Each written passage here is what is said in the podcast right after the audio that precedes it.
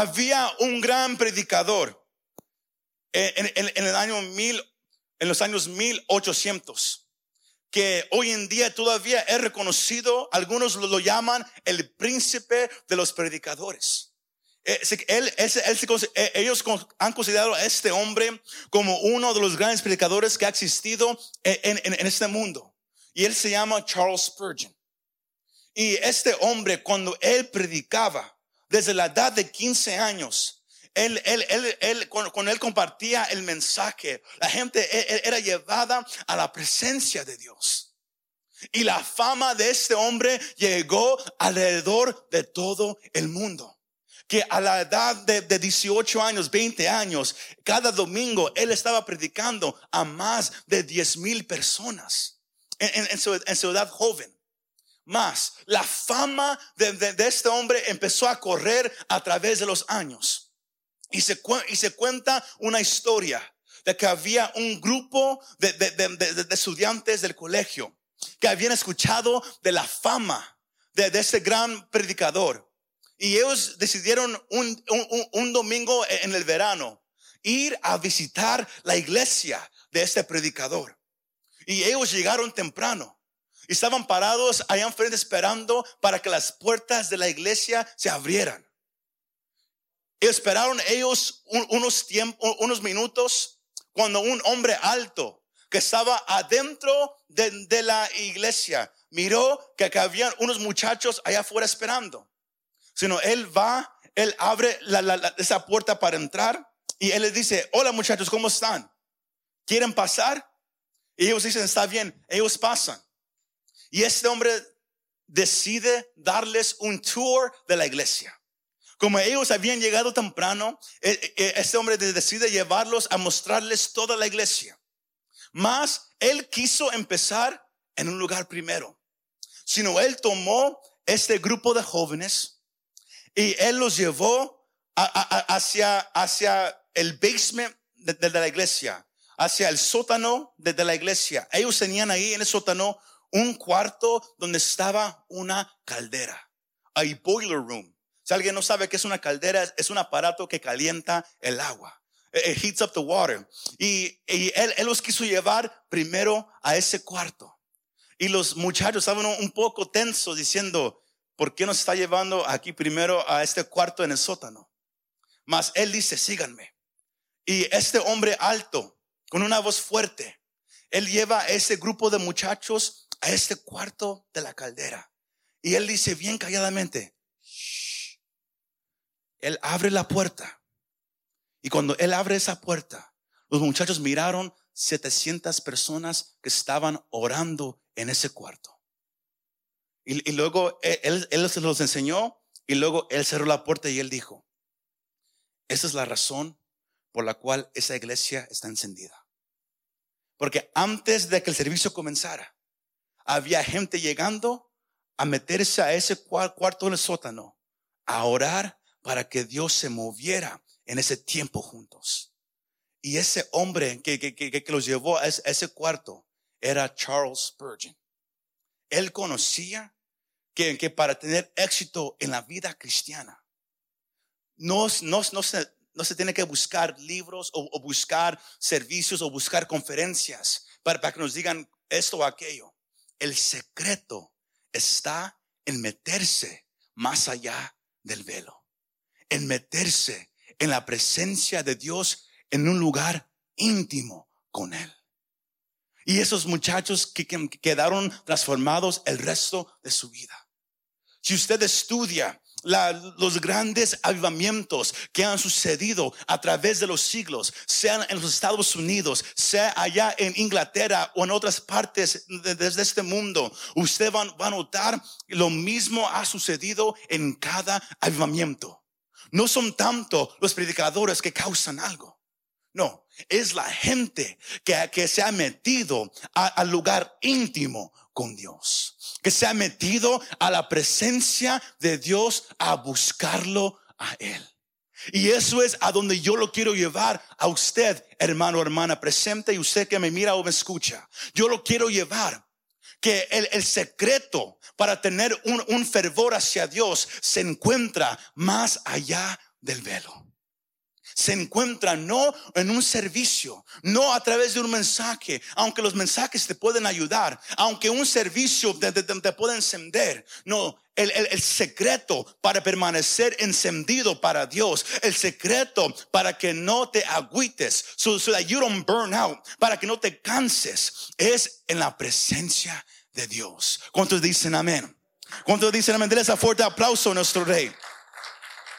Ahora. Suena bien fácil, ¿verdad que sí? Todo suena bien. Oh, ya, otra, yo ya sé eso. Oh, ok, mejor, ¿qué? Ya, ya mejor ya me voy. No, eh, hay un problema hoy en día. Porque podemos saber que la presencia de Dios es donde está el ardor y la pasión. Más, ¿por qué el creyente no está yendo ahí? Si todos sabemos que la presencia de Dios es, donde uno puede arder, es donde nace la pasión, es donde Dios habla. Si sabemos que es ahí donde, donde Dios se mueve, ¿por qué es que casi nadie quiere entrar? ¿Por qué es que casi nadie quiere cruzar ese velo? ¿Por qué es que casi nadie quiere ir más allá del velo? ¿Por qué? Andrew Murray, él dijo esto. ¿Cuántos cristianos lo ven como una carga, un deber y una dificultad? Estar a solas con Dios. Ese es el gran obstáculo para nuestra vida cristiana en todas partes. Hay un problema en el cristianismo hoy en día. Hay un problema en las iglesias cristianas hoy en día. Que miramos el tiempo a solas con Dios como una responsabilidad. Lo miramos como un, como un deber y lo miramos como algo difícil para hacer. Y por esa razón muchos dicen, mejor no, yo no puedo, yo no soy digno, yo, yo no sé cómo entrar. Y ponemos mucha excusa tras excusa, sin saber que ese es el lugar que más necesitamos. Es el lugar en donde usted y podemos encontrar todo lo, lo que usted necesita. Porque si faltamos en esta área, nuestras vidas y, compartimiento del Evangelio va a sufrir.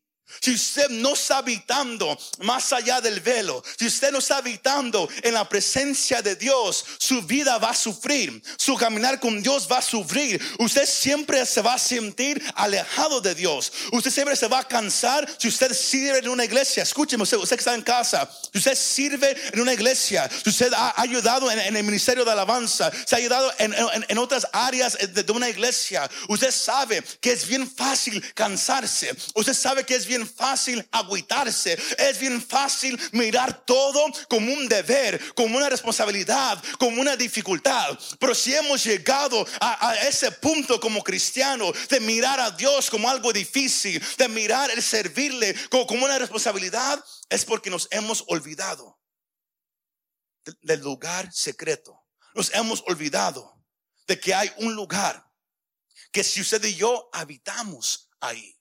No solamente visitar, no, si habitamos ahí, es imposible cansarnos. Es imposible agüitarnos. Y yo, yo, yo no hablo de un cansamiento físico. Los hermanos se van a cansar. Yo hablo de un cansamiento espiritual. Pero, pero, lo que yo les hablo, yo no les hablo como alguien parado tres escalones más arriba que usted. No, yo, yo, yo solo hablo como, como un, un, pastor o un cristiano que, lo, que lo está mirando ojo a ojo, cara a cara, como alguien que ha vivido esto en su vida. Porque yo sé lo, lo, lo que es ser puesto en una posición nueva.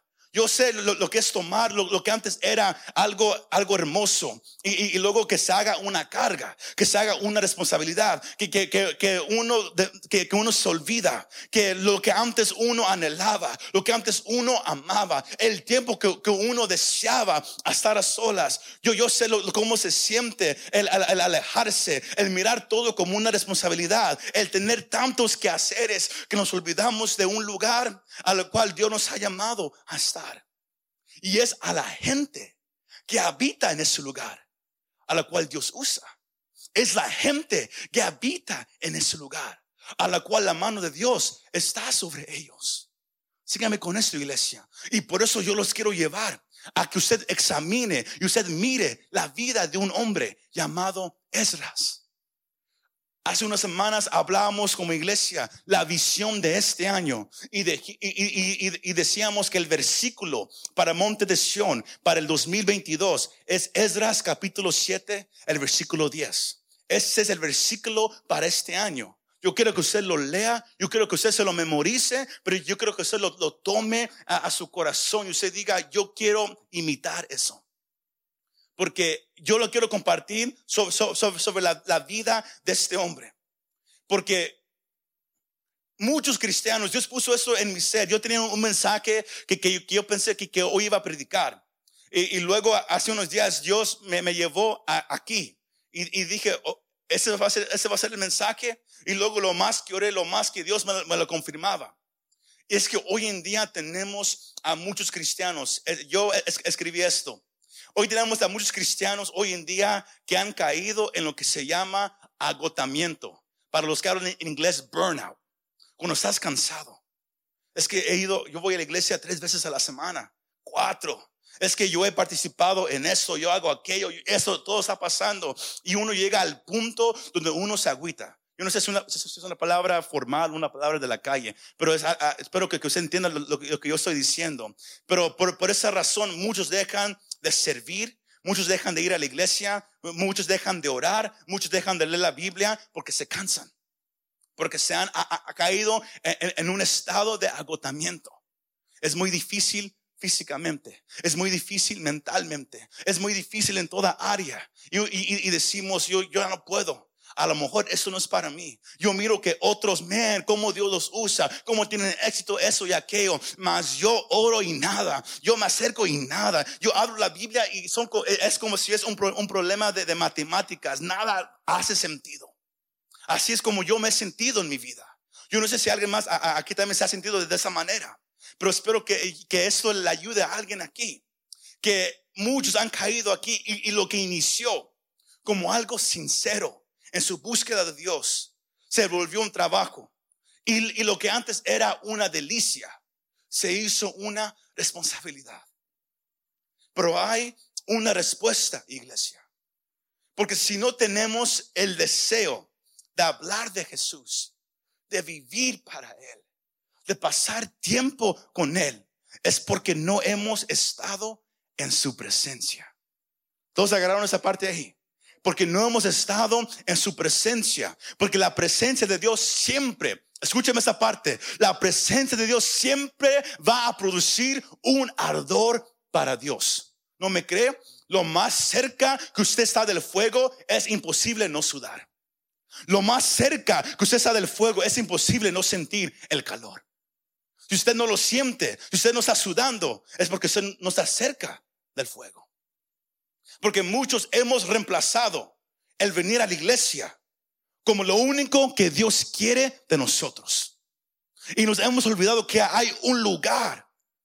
La iglesia, recuerde, es para ayudarnos el uno hacia el otro. Usted aquí viene a aprender a que Dios le hable al grupo entero al grupo, Dios le, va a hablar a una iglesia aquí presente. Dios te habla a ti personalmente en su presencia. Él te habla a ti personalmente cuando tú te metes a solas con Él. Aquí en la iglesia venimos a ayudarnos el uno al otro. Cuando alguien tiene una necesidad, oren por mí. Venimos y oramos juntos. Cuando alguien e, está batallando un pecado, muchos hoy en día se esconden. Cuando la iglesia es el lugar donde usted puede venir y decir, yo estoy batallando con esto, se ora y hay, usted, tiene ayuda, usted tiene alguien al cual con usted puede hablar. Para eso es la iglesia. Mas el lugar secreto, la presencia de Dios, es el lugar donde todos pueden meterse a solas con Dios. Porque el Dios de esta Biblia, el Dios a la cual usted y yo hemos creído, no es un Dios que nomás está en un lado una vez al día. No, Él es omnipresente. Él, es, él puede estar en, todo lado en cualquier momento. Él es omnisciente. Él conoce todas las cosas. Y sabe que mi Dios también es omnipotente. Él es todopoderoso. Y eso no nomás es, algo que la Biblia dice. Usted también lo puede experimentar con su vida. Y es lo que este hombre hizo. Este hombre llamado Esdras. Compartíamos el primer domingo de este año el mensaje llamado Redifica.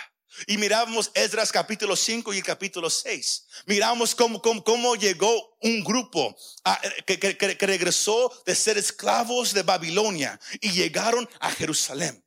Y ellos habían llegado con un propósito para una vez más reconstruir el templo de Dios. Y el trabajo de ellos era poner la fundación y levantar el templo físico una vez más. Y como, miramos, se levantó oposición y paró el trabajo por más de 14 años. Hasta que Dios levantó a profetas a, exhortar al pueblo, animar al pueblo, a decirle es tiempo de que te levantes, es tiempo de que dejes el, sillón a un lado, es tiempo de que dejes en ese tiempo ellos no, no, tenían televisión, hoy en día lo tenemos nosotros, quizás ellos a lo mejor eran otra forma de, entretenimiento, pero era dejar todo y regresar a hacer el trabajo del Señor. Y Dios como conmovió los corazones y se levantaron y ellos pudieron reconstruir y terminar el templo de Dios. Más, el templo estaba construido, mas todavía no había adoración a Dios. Todavía no había una manera para acercarse a Dios. El templo ahí estaba. Y, la gente sabía las reglas, la, gente tenía un poco de conocimiento. Pero ahí llegó. Desde Esdras capítulo 6 a Esdras capítulo 7 hay un espacio de 60 años. 60 años después de que el templo fue acabado de ser levantado, Dios manda un segundo grupo a Jerusalén. Ahora, ese grupo iba a ser algo diferente. Ese grupo iba a regresar la adoración a Dios. Pero Dios había escogido un hombre que iba a ir por delante de este grupo, a ayudar no nomás a, un, grupo, pero a levantar una nación una vez más, a que regresara a la presencia de Dios. Y este era el hombre llamado Esdras el capítulo 7, él, ahí es introducido hacia nosotros que estamos leyendo el, libro. De versículos 1 al 5, usted puede mirar cómo el, escritor hace bien detalladamente que, la, la, persona leyendo supiera que este hombre Esdras venía del linaje de Aarón. Esdras era un sacerdote. Él, venía de, de, la línea de Aarón, el hermano de Moisés. Pero no nomás ahí para. Este hombre era un, era un poco diferente. El versículo 6 al, 8 nos deja saber que, que, que el favor del rey estaba sobre Esdras. La mano de Dios estaba sobre Esdras. Pero ¿por qué? ¿Cómo es que el favor de un rey, que hoy, que hoy es, es, es igual a tener el favor de un presidente? que el favor de un rey estuviera sobre un hombre. Que la mano del Dios viviente estuviera a favor de este hombre. ¿Quién era este hombre? ¿Qué había hecho este hombre para tener tanto favor? No nomás de un rey, pero de Dios mismo. La respuesta se encuentra en versículos 9 y 10. Se dice que Esdras era un escriba diligente. Eso significa alguien que había, que, que, estaba listo cuando se trataba a la ley de Dios. Él era diligente en cuanto a la ley de Dios. Él estaba listo. Él había estudiado. Él había aprendido. Él se había metido a conocer esa ley. El versículo 10 nos deja saber que Esdras Ahora, si, si usted, si usted le, gusta mirar cosas interesantes, yo quiero que usted mire esa palabra en el primer renglón ahí en su Biblia. Dice que Esdras había. Es una palabra que se usa para describir algo que ya había sucedido. A, past tense. Una palabra para, describir algo que, que ya había pasado. Esdras había. Él no iba a hacerlo. Él no, los, él no nomás empezó a hacer, no. Esdras había preparado su corazón. Aquí tenemos la respuesta no nomás por, el favor de un rey y de Dios, pero también tenemos esa, esa fórmula para, para, la vida cristiana. De que si, queremos tener éxito en nuestra vida cristiana, si queremos obtener el favor de Dios, si queremos acercarnos y sentir su presencia, todo está en, en esto, que Esdras había preparado su corazón. ¿Para qué? Para leer la ley de Dios. Pero no nomás para leer, la ley de Dios. Él, se había preparado para leerla, para vivirla y también para compartirla. Esdras tenía un deseo de estar en la presencia de Dios. Él tenía un deseo de saber qué es lo que Dios quiere de mí. Y cuando él, él sabía lo que Dios quería de él, él dijo, yo lo voy a practicar. Yo lo voy a hacer. Y no nomás voy a parar ahí. Cuando yo sepa lo que Dios quiere de mí, no nomás yo lo voy, voy a ser obediente a hacerlo, pero también yo quiero decirle a los demás quién es este Dios. Yo quiero que conozcan este Dios como yo lo conozco. Cuando dicen amén. Cuando dicen amén. Ahora entiendo que este mensaje Entiendo que este mensaje quizás para algunos no es algo, oh my God, que, que, te va a dejar asombrado. Es algo simple.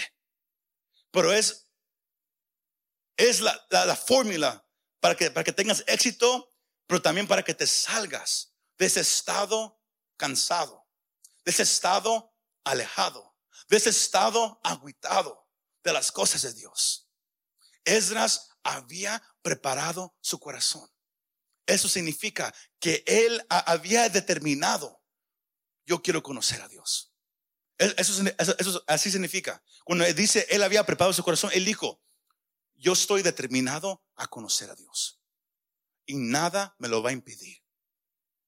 Usted yo tenemos que llegar antes de servir en una iglesia, antes de querer ser usado por Dios de una manera grande, tenemos que llegar a un punto donde, usted está determinado conocer a Dios. Donde usted dice, yo te quiero conocer. Yo, yo, yo no quiero nomás saber de ti. Yo, yo no quiero nomás que alguien me hable de ti. Yo te quiero conocer. ¿Sí está conmigo, iglesia? Ezra llegó, él dijo, él había preparado su corazón. Él había determinado, yo quiero conocer a Dios. Porque recuerde, ellos nomás tenían la ley de Dios que hoy en día es los primeros cinco libros de la Biblia. Es lo único que ellos tenían. No más la ley de Dios, que es el estándar de Dios. Lo más difícil, lo que el hombre nunca va a poder obtener o lograr hacer. Esdras dijo, yo quiero conocer a Dios. Y era tanto su deseo que él se hizo el mejor. En Esdras capítulo 7, versículos 11 y 12, el rey mismo dice de Esdras, yo sé que tú eres un, hombre diligente en las cosas de tu Dios.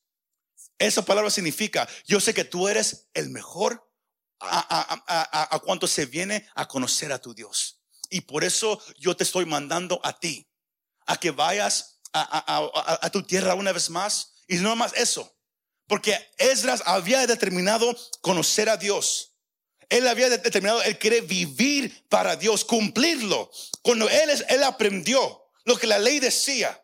Aunque él sabía, yo voy a fallar. Él había dicho, falle o no falle, yo le voy a dar lo mejor a mi Dios.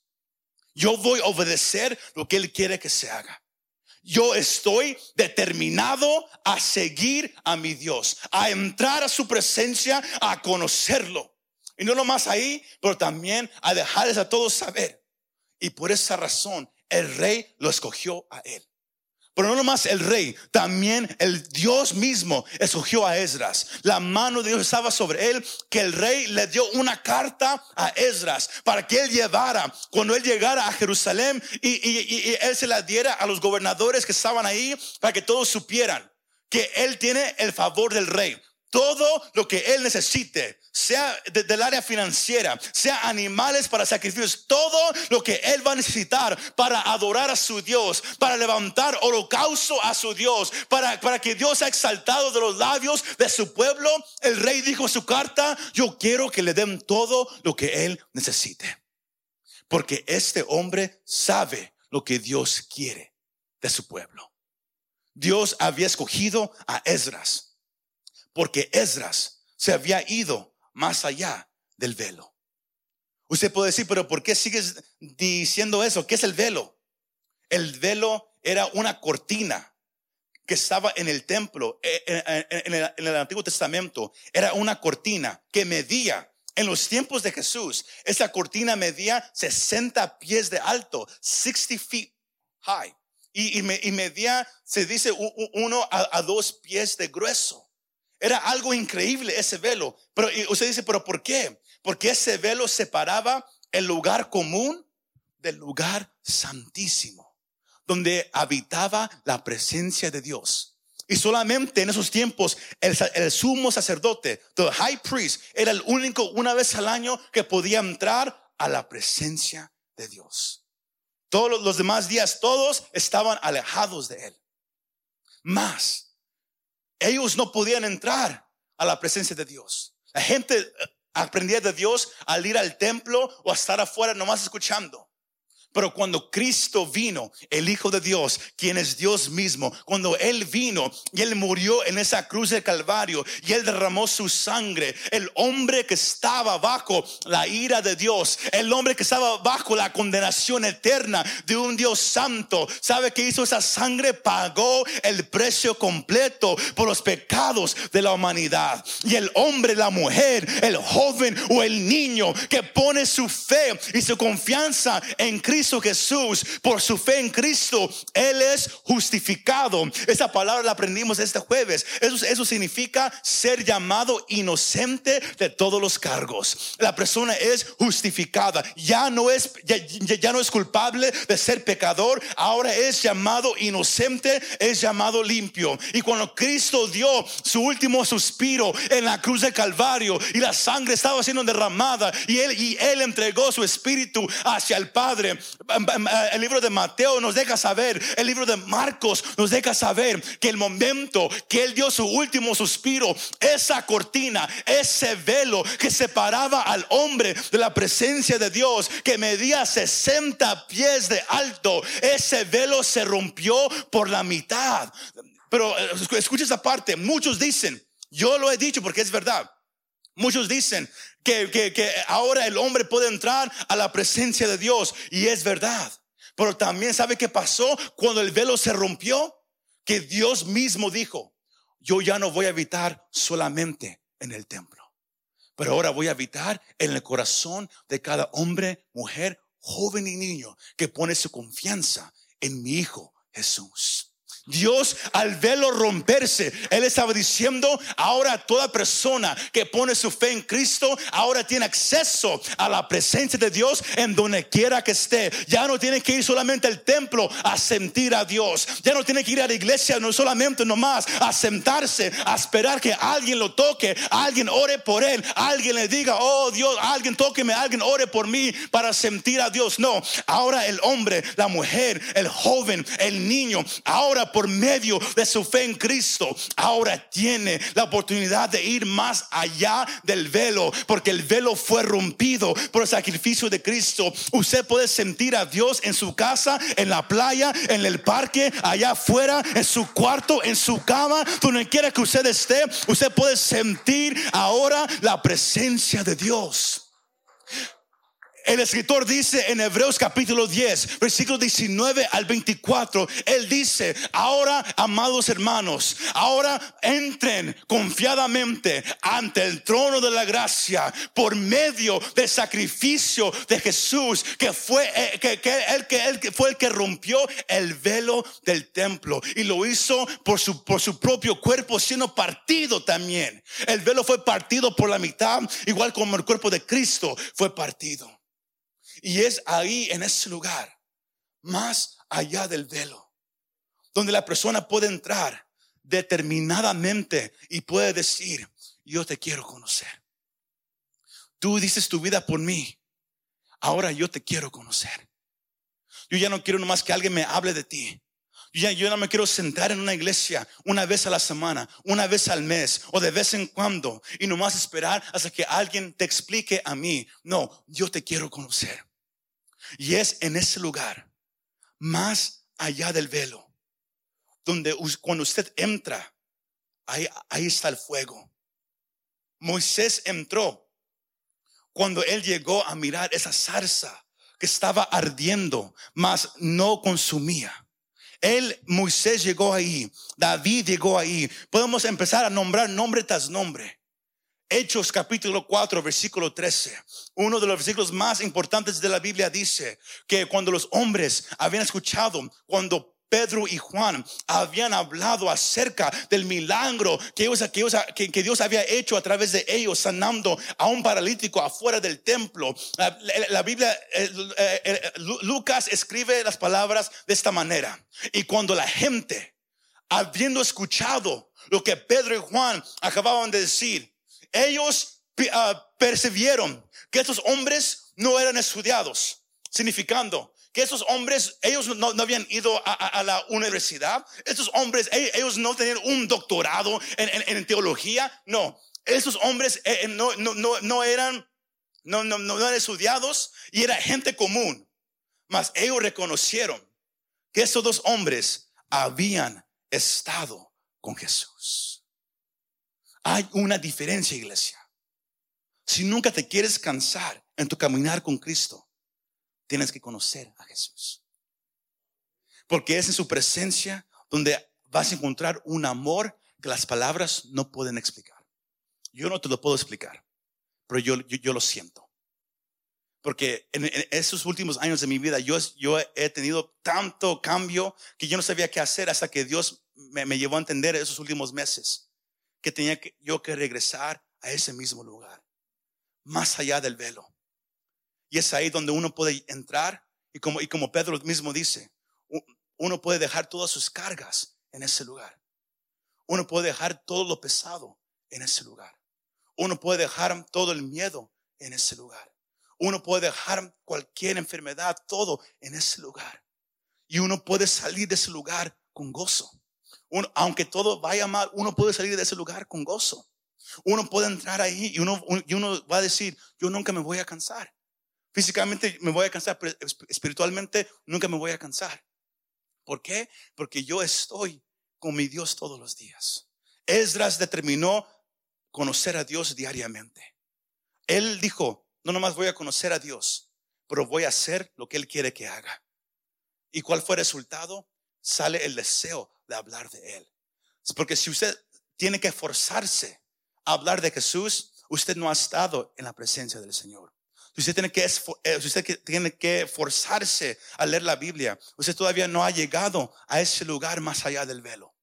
Pero el día que usted logre llegar a ese lugar, a solas con Él, y usted llega ahí con todo lo que usted tiene, ese lugar no es para, para los perfectos, es para aquellos que tienen problemas, aquellos que se sienten alejados, cansados, aquellos que dicen, yo no sé qué quieres de mí, I don't know what you want from me, yo no sé qué quieres que yo haga, yo no sé qué vas a hacer, Señor, pero usted puede entrar a ese lugar con todo lo que tiene y usted puede hablar con Él.